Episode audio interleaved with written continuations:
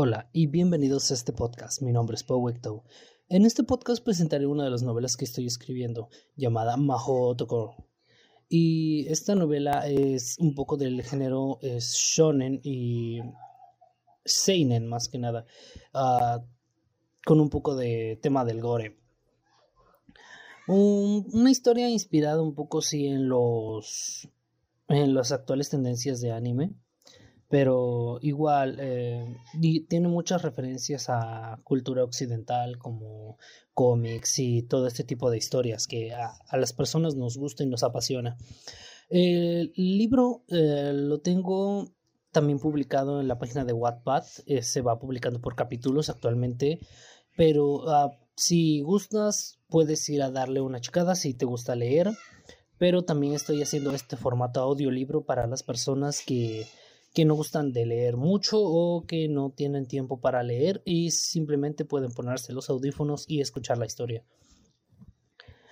Eh, somos un grupo de escritores y ilustrador que nos dedicamos a hacer historias de todo tipo. Eh, actualmente vamos a iniciar con este proyecto de podcast con nuestra, ahora sí que con nuestro gallo de pelea, con nuestra historia principal. Y ya con el tiempo vamos a ir publicando las demás historias que vamos haciendo. Igual en el formato escrito y el formato podcast. Y si te interesa eh, los trabajos de ilustración que van a aparecer actualmente en la portada del, del libro, que ya vamos a tener portada, puedes contactarnos eh, dejándonos un, un, comentario por si te interesa algún, este, algún trabajo de ilustración de estilo profesional. Bueno, tal vez ni tan profesional, apenas se nos acaba de graduar este güey. Mis más sinceros agradecimientos a mi equipo, que no, mi equipo sea, nos hacemos llamar Joan Base. Em, está conformado por Jeff Sleep, que es nuestro ilustrador, y Naoya, otro escritor de un género un poco más entre romántico y triste. Eh, sin más dilaciones, les presento aquí el primer capítulo.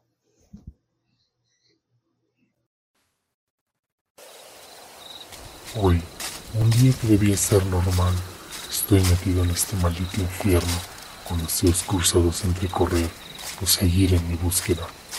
Es un bosque frío, la única luz que tengo es una maldita lámpara con viejas baterías y detrás mío uno de mis amigos que con paso ligero me sigue cubriéndome las espaldas. Tengo miedo de estar en lo correcto al venir a este bosque y de que mi predicción sea cierta y lo único que encuentro es un rastro de muerte. Hoy, en este frío, mi valor se pierde con cada paso que doy, con cada rastro que veo, con mi agitada respiración. Cada rama rozándome solo me recuerda esa maldita cosa, esos brillos arranca carne. El ruido de las hojas que piso me recuerda el tamaño de la bestia. Intento dar la vuelta para ver si mi amigo aún está conmigo, pero mis alterados nervios me dicen que no deje de ver hacia la oscuridad del bosque. Los árboles se mueven con un rítmico danzar, uno que anuncia la desgracia. Los rastros son más obvios, las marcas en los árboles, las manchas. Todo indica que mis más oscuras suposiciones serán ciertas. Entonces mi amigo me toca ligeramente el hombro, señalando cuidadosamente una cabaña algo vieja al parecer de algún talador local. La luz de la luna muestra el horrible camino que lleva a la cabaña, lleno de sangre de en el piso y enormes huellas deformes. La luz de la lámpara deja ver la destrozada puerta de la cabaña.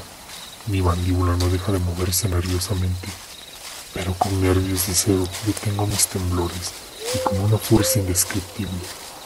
Mis ojos se llenan de rabia con paso firme pero cuidadoso nos acercamos a la puerta. No quiero olvidar lo que pero una parte de mí sí. El poco valor que tenía en mi cuerpo se volvió una compasión que me invadió. Mis sentimientos más humanos llenaron de lágrimas mis ojos. Y un rugido de lastimero dolor recorrió la montaña esa misma noche. Oh.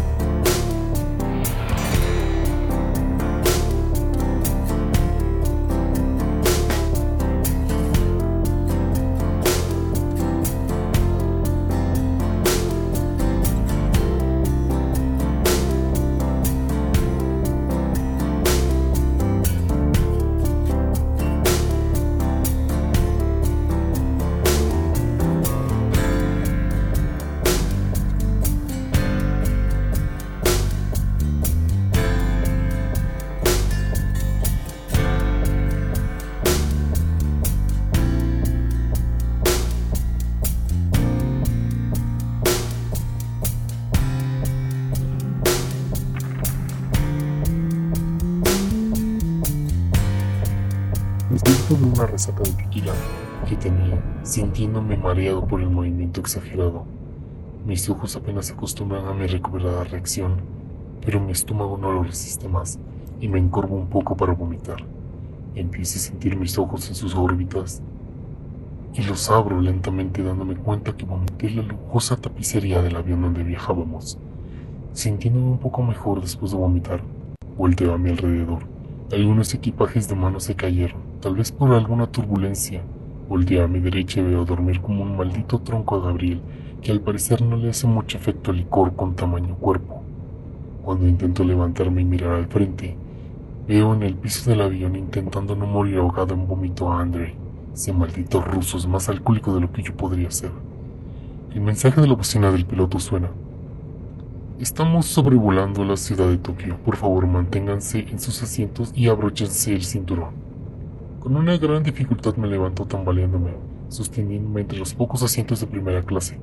Me pongo de rodillas cerca de la cabeza de Andrei y le doy la vuelta para que su vómito no lo siga ahogando. Y dando unos respiros muy fuertes entre su tos, abre los ojos y solo sale de su boca una risa tonta. Vaya fiesta, ¿no, Marcos? Pensé que los fanáticos incendiarían el lugar. Con algo de esfuerzo ayudó a André a sentarse en uno de los asientos. Cuando le coloco el cinturón, me acomodo en otro asiento y me aseguro el cinturón. La puerta del baño se abrió y salió un sujeto algo viejo, pero vestido con un traje algo informal.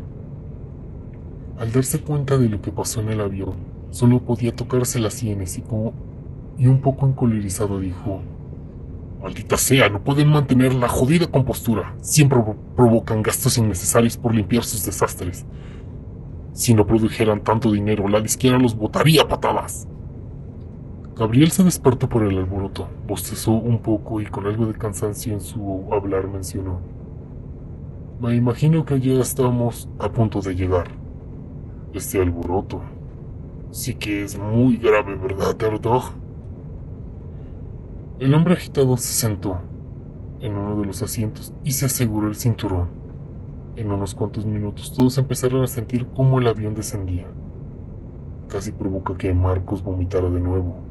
Pero al ver las extrañas reacciones, Erdog le gritó, si vomitas de nuevo, haré que tú limpies este desastre y no los del servicio.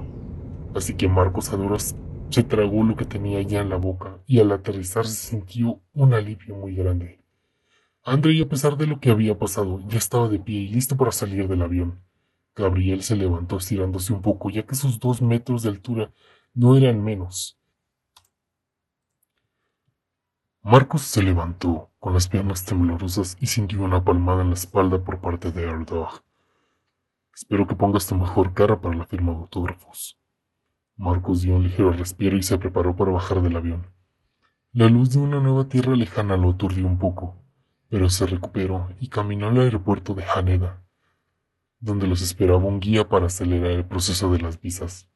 Andrei se veía motivado por estar en un nuevo país, mientras que Gabriel se sentía algo ansioso por ver tanta gente diferente. Marcos, al ver que se llevaría un poco de tiempo en las visas, no pudo evitar soltar una maldición en español, el cual solo Erdog entendió, y le pidió a Marcos que se mantuviera callado. Al terminar todos los trámites, se dirigieron al estacionamiento, donde el guía les había conseguido una camioneta grande para el viaje al hotel. Al subirse, Erdog se colocó al volante. Marcos no pudo evitar decir, Gracias, Erdog. Cumpliste con tu palabra de que no habría multitud. Erdog respondió confiado. El trabajo de un representante es dar prioridad a sus artistas. No sé por qué no te gustan las multitudes, pero ellos estarán esperando un avión sin sus artistas mañana. Mientras soltaba una risa burlona, Marcos no pudo evitar sonreír por el gesto, pero Erdog cambió su tono de voz a uno más serio. ¿Estás seguro que el día de la firma de autógrafos estarás bien? Marcos respondió confiado. Haría una excepción por el gesto del día de hoy.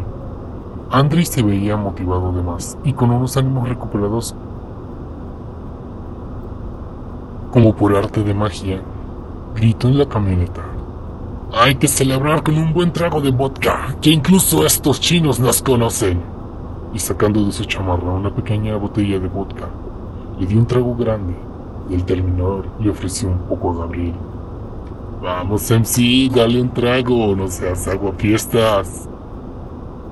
Gabriel dio un suspiro. Aceptaré un trago ruso loco, solo porque esto es algo que vale la pena celebrar. Pero no me vas a arrastrar a otra de tus malditas fiestas maníacas. Gabriel dio un sorbo y le devolvió a André, y este se le acercó a Marcos.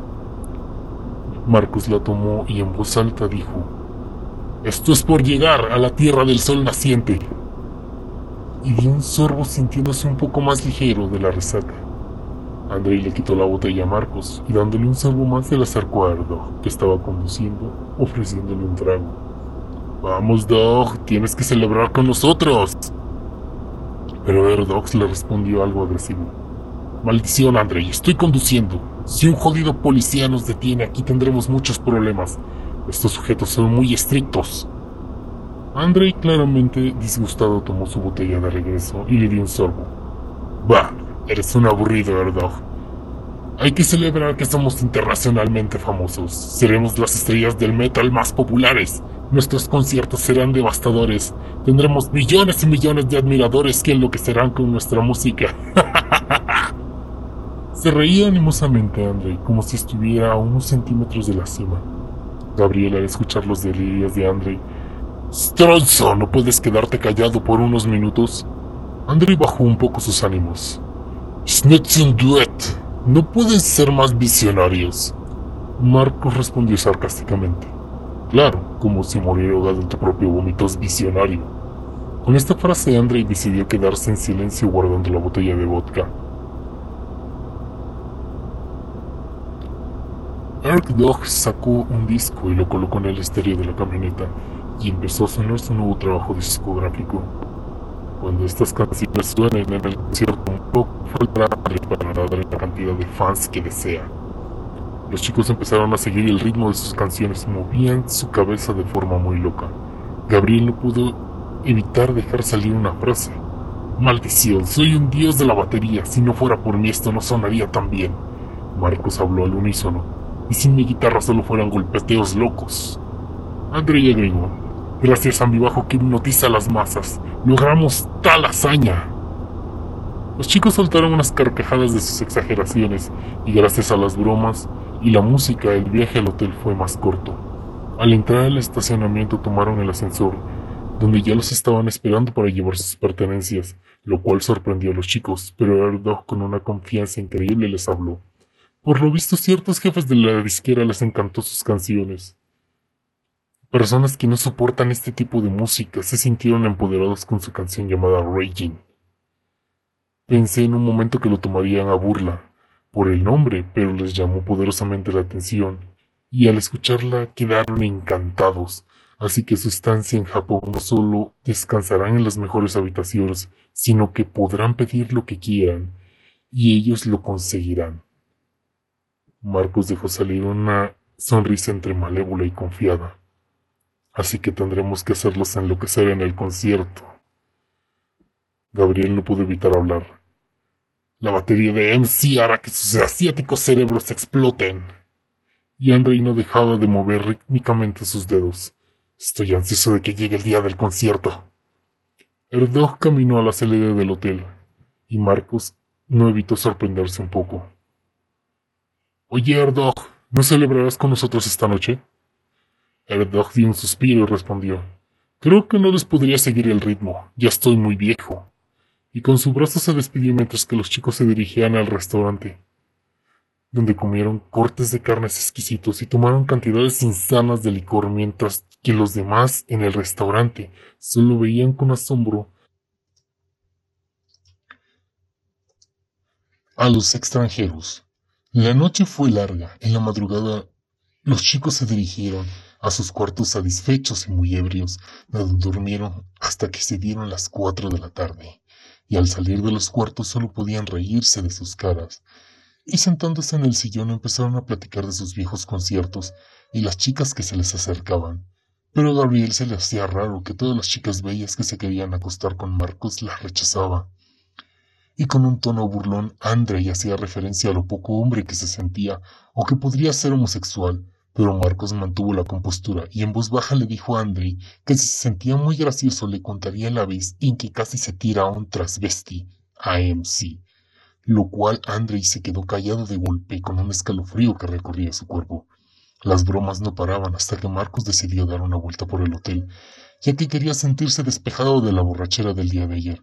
Así que dijo que si lo buscaban se dirigía a la azotea, o a un lugar donde pudiera sentir el aire. Sin tardar mucho tiempo, salió del cuarto mientras que Gabriel y Andrei seguían platicando. Marcos buscó el ascensor y subió al piso más alto y al darse cuenta que no había terraza, buscó una puerta de mantenimiento al techo y la forzó a patadas hasta que la abrió.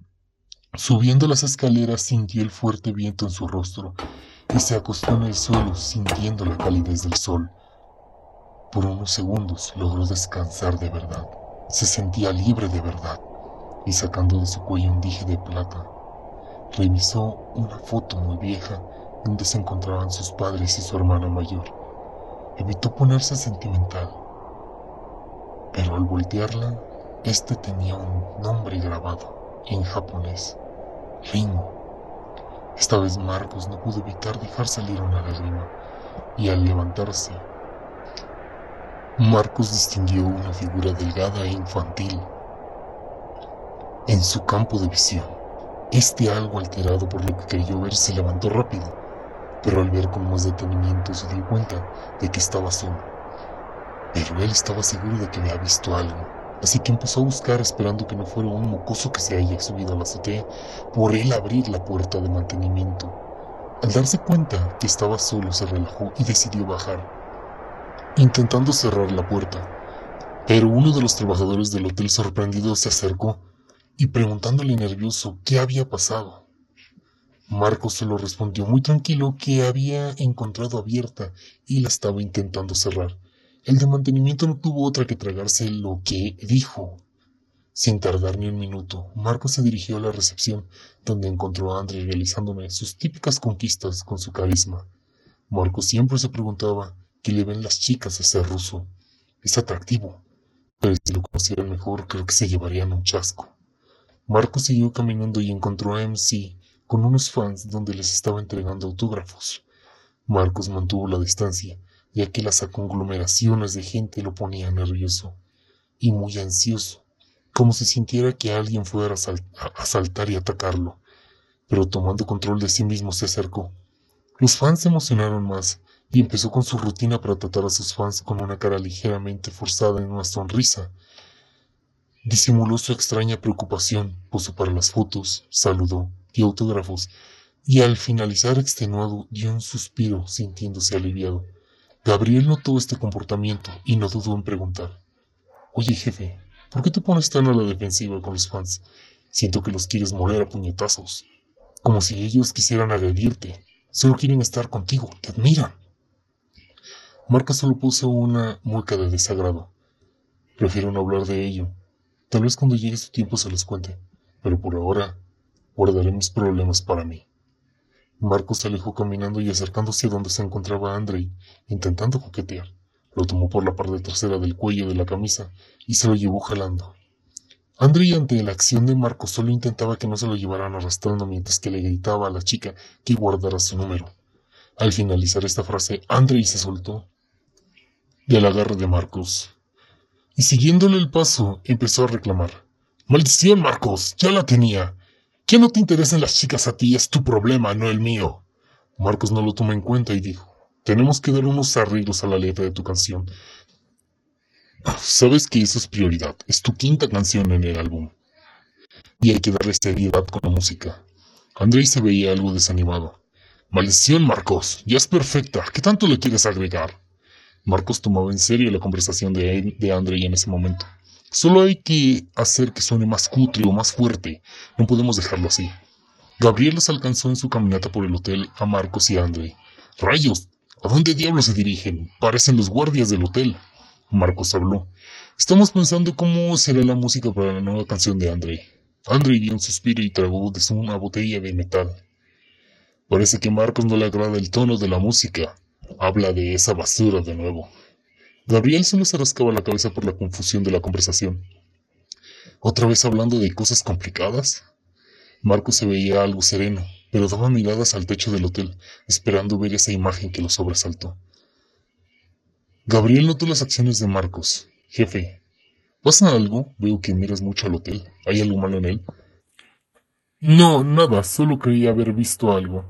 Andrés sonrió burlonamente.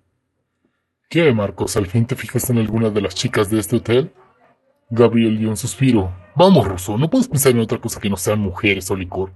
Andrés dio un sobresalto. ¿De qué hablas en sí? Estás hablando de lo mejor de esta vida, de nuestras vidas en este momento. Además, tú siempre diciéndole jefe a Marcos como si tuviera alguna autoridad. Gabriel respondió sin alterarse. Bueno, él es el líder de la banda, porque cierto ruso no puede mantenerse sobrio en los momentos importantes. Andrés respondió algo nervioso. Vamos, solo vomité una vez al dueño de la disquera, no fue la gran cosa. Marco respondió con su voz burlona. Bueno, eso dice la verdad. Los chicos siguieron su caminata directo al estacionamiento, y subiendo a la camioneta Marcos programó el GPS para que los llevara directamente a la disquera, y en un par de minutos ellos se encontraban en la sala de estudio practicando hasta la medianoche. Quedaban pocos días para la firma de autógrafo, que pasaron entre prácticas, bebidas, un caos para los otros compositores que trabajaban en la disquera, pero algo reconocían que ellos tenían un talento. La música en la radio sonaba en la camioneta, los chicos viajaban directamente a la firma de autógrafos, pero como Marcos conducía, él intentaba alargar un poco la ruta. Chicos, tengo un poco de hambre. Andrei, que estaba un poco sobrio por el evento, respondió, creo que está bien, puede que sea un día muy largo. Gabriel estaba un poco entusiasmado. Bueno, ¿y qué proponen para comer? Marcos vio un restaurante de ramen en un callejón donde había poca gente. ¿Qué les parece probar un poco de ramen? Gabriel un poco nervioso. Me parece bien. Andrei, por su falta de embriaguez, estaba un poco de mal humor. Por mí está bien con lo que sea. Marcos programó el GPS para encontrar un estacionamiento de manera pronta y al estacionarse salieron de la camioneta y caminaron con calma en dirección al restaurante. Pero al ser un lugar no tan concurrido, Marcos sintió que unos ojos lo seguían pero los ignoró. Pero a unos metros de llegar al restaurante de ramen, un sujeto con un traje algo llamativo se puso en su camino. Con él venían dos sujetos que se veían como maleantes, y sin perder el tiempo otros dos se colocaron detrás de ellos. El sujeto del traje tenía una sonrisa confiada. Vaya, tenemos unos turistas perdidos, ¿saben? Están en nuestro territorio, pero por ser extranjeros solo les cobraremos una amable cuota de diez mil yenes por salir de aquí. A pesar de la situación en la que se encontraban Marcos, André y Gabriel, los ignoraron, empezaron a platicar de lo que comerían como si no hubiera nadie, lo cual empezó a enojar en gran medida al sujeto del traje. Oigan, estamos aquí, les vamos a dar una paliza si siguen haciéndose los chulos. El sujeto del traje tomó por el cuello de la camisa a Marcos para intimidarlo, pero sin darse cuenta, Marcos le propinó un poderoso cabezazo que le rompió la nariz, haciéndolo retroceder, y sin tardar le dio un puñetazo muy fuerte en la boca, rompiéndole unos dientes y dejándolo inconsciente. Los sujetos que venían con él se enojaron e intentaron atacar a Marcos, pero Andrei lo sacó de combate a uno con un puñetazo, muy usando toda su fuerza, e interceptó al otro dándole un golpe con el codo en el estómago, solo para rematarlo con un rodillazo en la cara. Los sujetos de atrás, los sujetos de atrás pretendían golpearlos, pero Gabriel, con su poder y tamaño, lanzó sus brazos con gran fuerza hacia atrás, golpeando a ambos sujetos y derribándoles, dándose ellos un golpe muy fuerte en la cabeza al caer. La gente de los alrededores nos miraba con exaltación a los extranjeros. Cómo habían neutralizado a los sujetos, pero en vez de verlo como un acto valiente, lo veían con desagrado, como si los extranjeros fueran los villanos, y la actitud de Andrei no ayudaba a mejorar su imagen ya que sin licor, Andrei siempre se ponía muy violento y pateaba con mucha fuerza a uno de los atacantes mientras maldecía en ruso. Marcos lo tomó por el hombro y dijo, Vamos, Andrei, tengo hambre. Andrei se relajó, pero escupió al jefe en el piso. Los chicos pasaron como si nada directo al restaurante donde la gente había visto el acto violento, con ganas de verlos, pero siendo precavidos. Los clientes pensaban que eran unos maleantes sin motivo, como para provocar una pelea de ese tipo. Los chicos tomaron asiento en una de las mesas, la gente del restaurante se veía algo intimidada, y los encargados del restaurante también parecían. Nadie los quería atender, pero una chica nerviosa se atrevió a tomar su pedido. En un japonés nervioso, ella les preguntó qué les gustaría pedir. Marcos, con un poco de japonés que sabía, empezó a hablar, casi mordiéndose la lengua. El miedo de la chica empezó a desaparecer y con una dificultad muy grande evitó reírse a carcajadas del pésimo japonés de Marcos. MC se dio cuenta. Jefe, estás quedando en ridículo con tu japonés de perro huyendo. Marcos estresado habló. Maldita sea, hago lo que puedo con lo que tengo. Hace mucho tiempo que no hablo japonés. Andrei se reía descaradamente. Vamos, jefe, te enseñaré cómo se hace. Andrei empezó a hablar en su acostumbrado inglés de forma muy fluida y coqueta por ser una chica pero la chica se veía más nerviosa. Andrei no entendía si decían que los japoneses son muy buenos en inglés, pero ella parecía no entender ni una palabra. Marcos interrumpió a Andrei. Ellos prefieren el japonés, el inglés se lo pasan por el arco del triunfo. Marcos tomó un largo respiro y empezó a buscar las palabras correctas en su cabeza, pero su japonés era de risa. Gabriel, ya muy avergonzado por todo lo que pasó, Dio un golpe en la mesa y se levantó sorpresivamente. La chica se asustó por el tamaño de sí. Pero él señaló algo del menú que tenía a vista de todos y luego con un lenguaje de señas dio a entender que querían tres.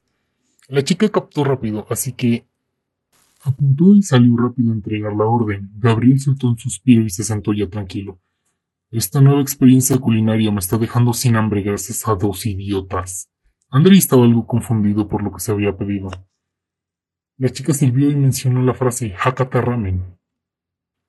La comida se veía apetitosa, pero era algo nuevo. Marcos tomó los palillos y abriéndolos los rompió de la, de la muesca, pero lo hizo mal, y quedaron mal partidos.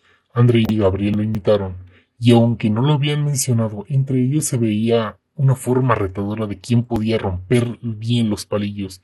El primero en intentarlo fue Gabriel, quien falló miserablemente. Andrei puso una mirada de victoria en su cara intentó abrirlos, pero le fue peor, ya que la punta se quedó más dispareja, dejándolos difíciles de agarrar. Con los dedos. Resignado a la peor derrota, tomó otros palillos y volvió a intentarlo, pero le pasó lo mismo y planeaba continuar, pero Marcos lo detuvo dándole unos palillos abiertos de manera correcta. Marcos empezó a comer, mostrando que tenía un poco de control en los palillos, tomando el ramen con ellos y comiendo. Andrei lo imitó logrando la primera, pero en varios intentos los fideos se caían del palillo. Gabriel solo veía los palillos con confusión, ya que el tamaño de sus manos no lo ayudaba. Maldición, Marcos es hijo de Bruce Lee y Andrei tiene esa técnica.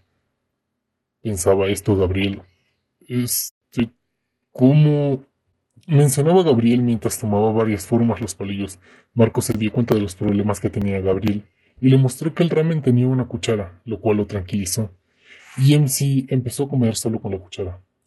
Y sin menor problema, los chicos terminaron su comida. Marcos se encargó de pagar y salieron sin mayor escándalo. Al salir, unos chicos que estaban entrando al restaurante los reconocieron y se emocionaron ya que también iban de paso a la firma de autógrafos. Marcos los atendió amablemente, les firmó sus discos, así como Gabriel y Andrei. Los chicos estaban muy emocionados ya que se ahorraron el tiempo de la fila y consiguieron todos los autógrafos de la banda. Los chicos continuaron directo a la camioneta y al subirse, Marcos recibió una llamada a su celular. Él contestó. Solo se topó con un Erdog más que enfurecido por el retraso. Marcos lo intentó calmar, diciendo que había tomado un momento para comer. Erdog les dio un límite para llegar, si no se meterían en un gran problema. Marcos salió a toda velocidad, acelerando en las oportunidades que tenía. Oigan chicos, creo que los japoneses son agradables, ¿no lo creen? Gabriel no se veía muy contento con lo que dijo Marcos. Sí, claro. ¿Y los sujetos que nos intentaron asaltar? Marcos se reía. Bueno, yo también los metí en un lugar que se veía problemático. Quería algo para desestresarme. Andrei se veía más relajado. No sé, a mí me ayudó. Gabriel con una mirada de disgusto. Idioti piantragane. Marcos llegó justo en el tiempo que le dio Erdog. Era un edificio en el centro de Tokio. Marcos dejó la camioneta en la acera y los chicos salieron corriendo. Algunas personas los reconocieron y entraron a toda velocidad del edificio, tomando las escaleras, llegando al cuarto piso, donde les había programado. Erdog esperaba impaciente y al verlos abrió la puerta para que entraran rápido y se prepararan para la firma. El evento empezó de una forma un poco alocada. Los fans estaban muy emocionados. El ambiente se puso muy animado. Marcos intentó actuar de forma muy profesional, evitando poner su cara de desagrado. Pero al ver el ambiente era tan grato, empezó a actuar con naturalidad. Discos firmados, fotos, peluches metaleros, que al verlos hacían reír a Gabriel y Marcos. Se tomaron fotos con ellos. Las primeras cuatro horas pasaron tan rápido que los chicos estaban agotados. Erdog intervino y ayudó a los chicos a que pudieran salir a respirar unos minutos y se rehidrataran. La gente esperaba y voceaba algunas de sus canciones. Marcos con una sonrisa tranquila murmuraba para sí mismo. con que así se siente. Con que así se sentía ella. No era un mal sentimiento. André se dio cuenta del murmuro. ¿Qué rayos estás diciendo, Marcos? Marcos con una risa mencionó de forma animada. ¿Cómo es que este ruso ha podido soportar tanto sobrio? Andrei puso una cara confiada. Tengo ciertos trucos bajo la manga. Y literalmente, debajo de su chamarra de cuero escondía una improvisada botella de vodka modificada. Marcos se sorprendió. Solo podía decir, maldito, por eso te daban ganas de bostezar por mover tu brazo y beber. André con esos ánimos de un borracho solo reía. Después de unos minutos apareció Gabriel con una caja de cigarrillos. André fue el primero en darse cuenta. Oh, vaya, MC utilizó su espacio para fumar. Gabriel tenía una cara algo estresada. No esperaba que fueran tantos fans los que aparecerían. Mi mano ya la siento entumecida.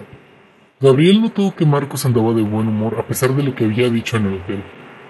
Rayos, jefe, con lo que habías dicho esa vez, pensé que te leerías a golpes con medio mundo aquí, pero mírate, sonriendo. Marcos respondió con un poco más de tranquilidad. Hay cosas que me pasaron. Bueno, que le pasó a alguien importante para mí. Y tiene que ver con ese tipo de situaciones donde hay muchas personas. Por eso mi desconfianza. Andrei puso una mirada seria ante lo que había dicho Marcos.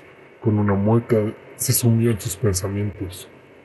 Erdog apareció y les mencionó a los muchachos que se prepararan dentro de diez minutos para volver a la firma, pero Erdog vio un poco caídos los ánimos en Andre y Marcos, mencionando que tenían 20 minutos, y salió del lugar. Marcos empezó a recuperar los ánimos y dándole un golpe en el hombro a Andre, que lo sacó de su subconsciente, le dijo, Vamos, ruso de mierda, ¿qué importa?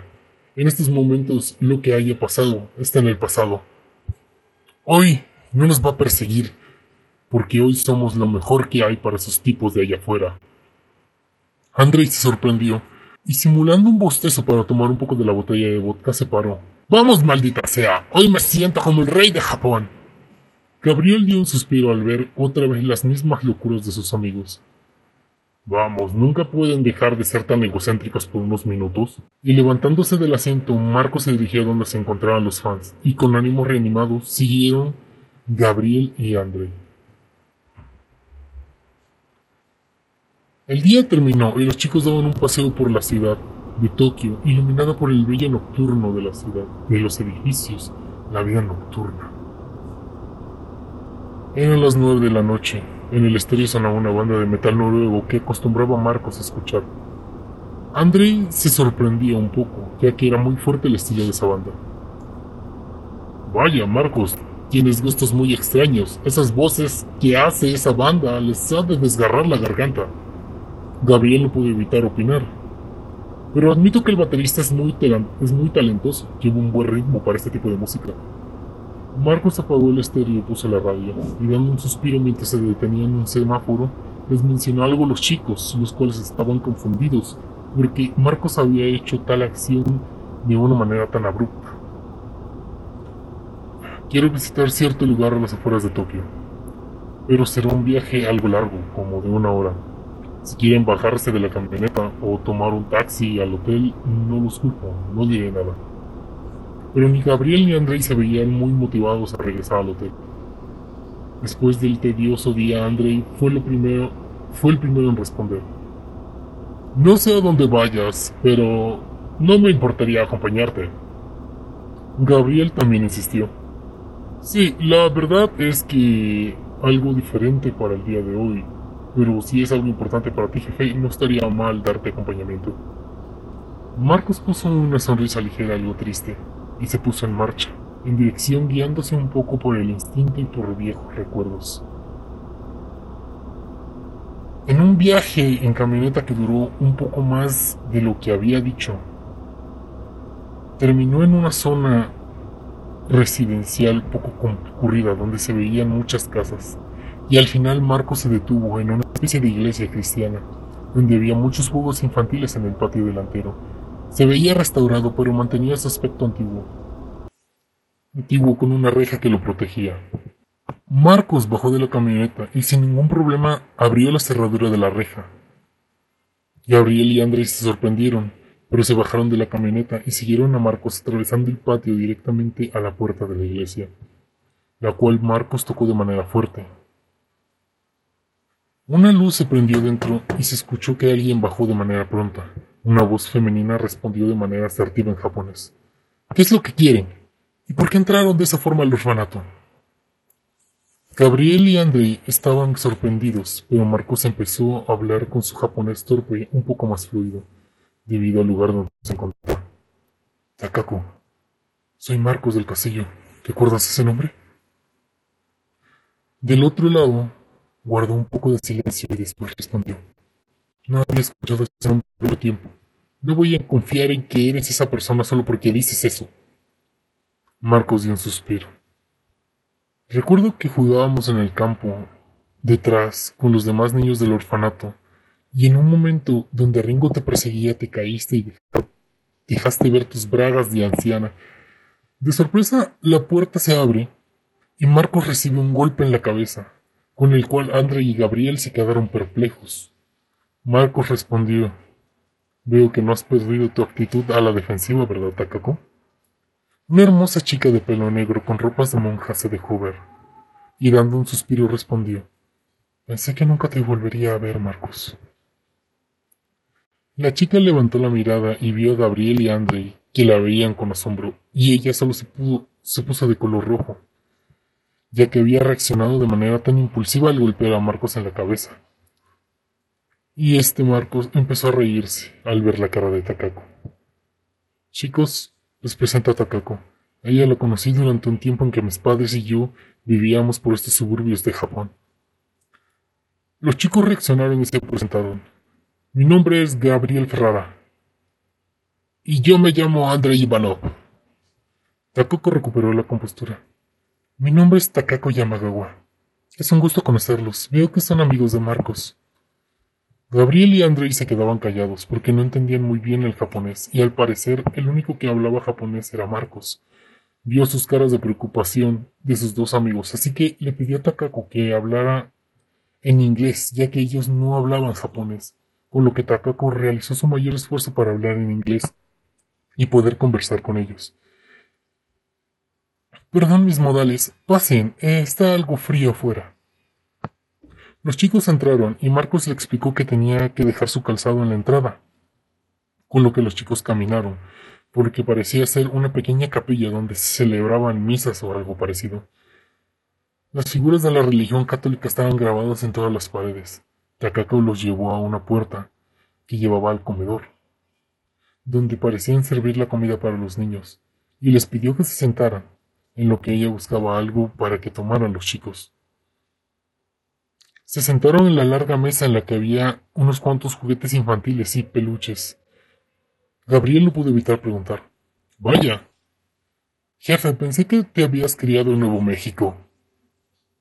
Marcos respondió. Bueno, tengo las dos nacionalidades, mexicana y americana. Mis padres eran personas que trabajaban en ambos países, pero mi madre era una especie de ingeniera, así que ella tuvo una oportunidad de trabajar aquí en Japón. Nos ubicamos en esta zona por unos dos años. Era muy tímido, pero una chica que conocí en este orfanato me invitaba a jugar con los niños. Así que me divertía mucho y no me sentía tan solo en este lugar. Andrei, que estaba sorprendido por la historia, comentó. Por eso sabes hablar japonés como el culo. Marcos no pudo evitar sentirse algo deprimido por eso. Vamos, estuve en este país muy poco, no aprendí a hablar bien, y eso fue cuando tenía ocho años. Marcos veía el lugar como si tuviera recuerdos lejanos, pero Takako había traído unos vasos con té de matcha, el cual empezaron a beber. Pero Andrei no se veía muy a gusto con el sabor. Realizando su mejor esfuerzo por no escupir, Takako se dio cuenta de esto. Oh, disculpa, les traje un poco de lo que yo tomo. Pensé que no les gustaría el jugo de los niños. Andrei habló. No te preocupes, es, está bien, solo es un sabor nuevo para mí, me tomó por sorpresa.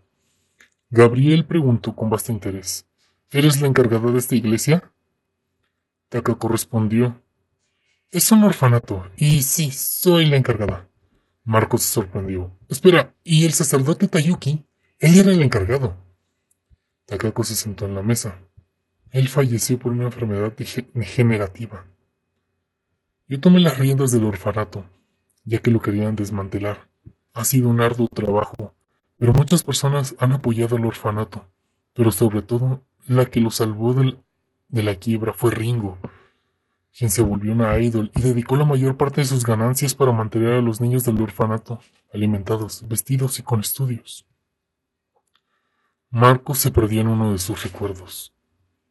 Sí, ella dio mucho por este lugar, su único hogar, su única familia. Pero ¿qué más da? Ya, ya no está entre nosotros. Marcos se puso impotente, vulnerable, algo que nunca había mostrado a Andre o a Gabriel.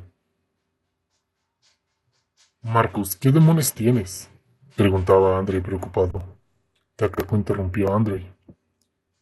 Ella fue asesinada en una gira que tenía en Estados Unidos. Marcos respondió lleno de rabia. Ese maldito maníaco no pudo dejarlo pasar. Estaba tan obsesionado con ella. Andre con una cara de, de lástima volteó mientras que Gabriel solo podía sentirse incómodo ante la imagen de Marcos. Era una persona diferente ante sus ojos. En ese momento, Takako se levantó y de forma conciliadora se dirigió a Marcos y dándole una caricia en la cabeza esperó calmarlo, pero Marcos soltó una especie de risa anormal. Takako, agradezco que te moles, te tomes la molestia, pero no soy un niño. Aunque en este momento me vea como uno. Marcos levantó la cara y unas lágrimas habían dejado marca, pero sus ojos estaban llenos de rabia tan profunda. Lo único que me da tranquilidad es que ese sujeto tendrá que comer todo por una manguera el resto de su vida. Takako al escuchar esto retrocedió atemorizada, ya que el dulce chico que conoció ya no era el mismo, era una especie de bestia, pero Gabriel lo interrumpió dando un golpe ligero en la mesa.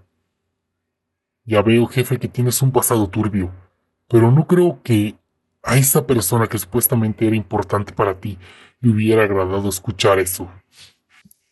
Marcos dio un suspiro y, tomándose la frente con una de sus manos, se hundió en su dolor.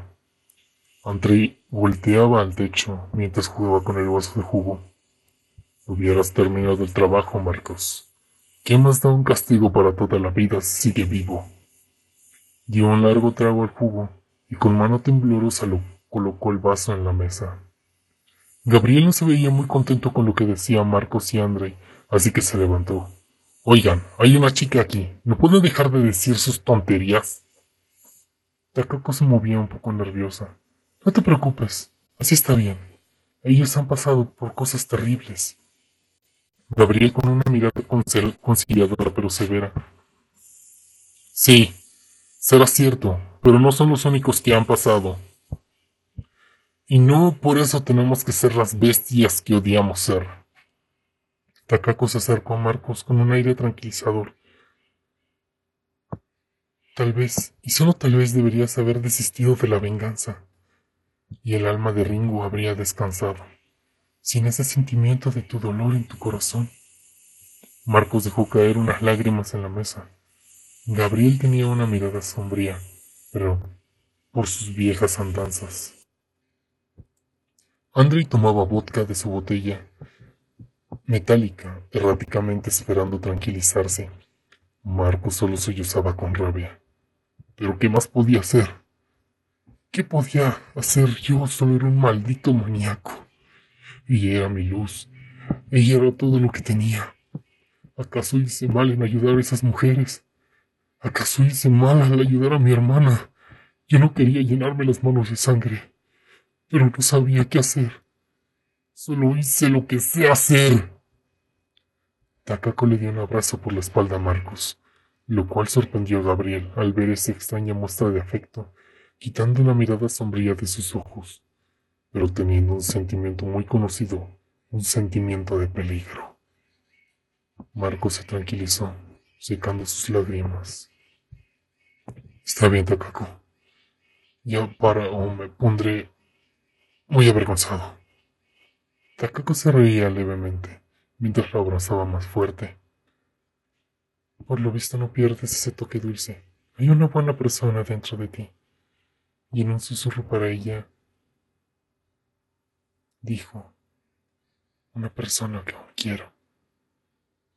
Takako lo soltó con una dulce sonrisa en su, en su rostro, que incluso hizo que Andrei dejara de tomar su licor y lo guardara. Marco se levantó con una cara un poco más tranquila pero la atmósfera de tranquilidad desaparecía con una pequeña, que entró por la puerta del comedor apretando con fuerza su peluche y con mucho miedo en sus ojos. Los chicos dirigieron la mirada a la pequeña que parecía tener alrededor de seis años. Estaba temblorosa. Takako se dirigió con rapidez a donde estaba la niña.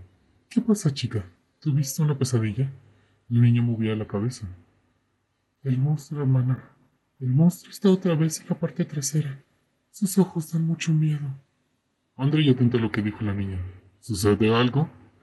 Pero Takako respondió con cierta incredulidad. No, creo que no es nada, pero últimamente los niños dicen oír sonidos que vienen detrás del orfanato. Las ventanas de sus cuartos apuntan a la montaña, pero últimamente hablan de un monstruo de ojos rojos brillantes. El problema es que ya son la mayoría de los niños quienes lo han visto. Marcos se dirigió a donde se encontraba Takako. No te preocupes, yo revisaré la parte trasera del orfanato. Si es un extraño y si es algún animal salvaje, con un poco de luz saldrá corriendo. O es lo menos que puedo hacer por ti. Takako estaba un poco preocupada, ya que estaba muy oscuro como para aventurarse. ¿Estás seguro, Marcos? Puede ser muy peligroso si es un animal salvaje. Marcos con una sonrisa tranquila. Estaré bien. Marcos le dirigió una sonrisa confiada a la pequeña. No te preocupes, tu hermano ahuyentará ese monstruo frío. La pequeña con un poco de confianza asintió tranquila. Gabriel se acercó a Marcos. Oye, jefe, ¿seguro que estarás bien? Marcos confiado le respondió Gabriel. Si es un animal saldrá corriendo, y si es un raro lo patearé, y listo. Takako acompañó a Marcos a la puerta trasera, que daba a la montaña. La montaña se veía lejos, así que Marcos pensó que no sería necesario buscar mucho. Gabriel entregó una lámpara grande, pero algo vieja, que tenía Takako. Y Andrei fue a buscar un bate que tenían escondido en la camioneta y se lo entregó a Marcos, mencionándole: Aquí estaremos para ver si te patean el trasero. Marcos prendió la lámpara y empezó a buscar entre la oscuridad, esperando la intervención de la luna para ver con un poco más de claridad. La llanura de las cercanías de la montaña era algo alta, como para esconder un perro mediano, así que Marcos caminaba con mucho cuidado, con oído atento, esperando tanto el tiempo, que tanto tiempo de fiestas no lo hubiera dejado sordo. Con lentitud, segura y tranquilidad en sus pasos, caminaba esperando que algo saliera de la llanura. Marcos se sentía listo para cualquier cosa que saliera, o eso creía en su corazón. La luz de la linterna no era muy fuerte, sin embargo, ya sentía que había avanzado mucho sin ver algo parecido a la descripción del niño, así que dio un ligero suspiro. Ah, tal vez la imaginación le jugó una mala broma a los niños. Marco se sintió aliviado y decidió volver a sus pasos, pero se detuvo por unos segundos, como si la mirada de un depredador lo atravesara como una flecha. La mandíbula de Marco se empezó a temblar. Un sudor frío recorría su espalda, y la nublada luna dejó ver a Marcos algo que lo estremeció. La luz de la luna dejó ver una bestia de gran tamaño, mórbidas extremidades largas que tenían la mirada clavada en Marcos, unos ojos de color carmesí, un rostro de licántropo, de antiguas leyendas de terror, los colmillos de gran tamaño para hacerlos de un canino, pareciéndose más a los de un tiburón. Pero Marcos se dio cuenta que detrás de esa bestia se encontraban otras dos, con un cuerpo más de reptil y unos ojos de gran tamaño, del mismo color carmesí y una especie de cuerpo emplumado.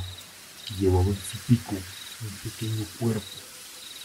Las nubes taparon a la luz. Marcos estaba temblando. Un miedo que hacía que su mejilla se sintiera débil. Un miedo a lo desconocido.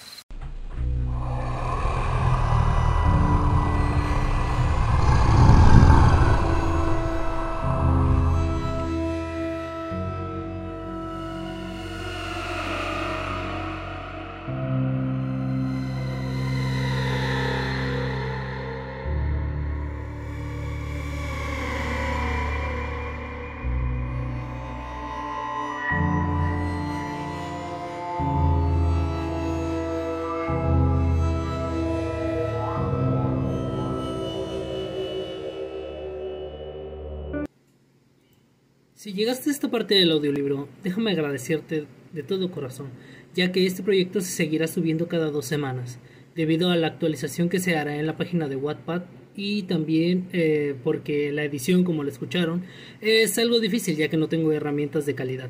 Ah, literalmente es un teléfono con una gorra.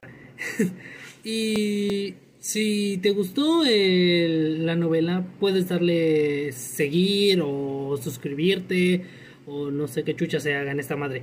Pero tú ya sabes, así que dale. Sin más que agregar, eh, mi nombre es Powecto y te espero la siguiente semana. Hasta luego.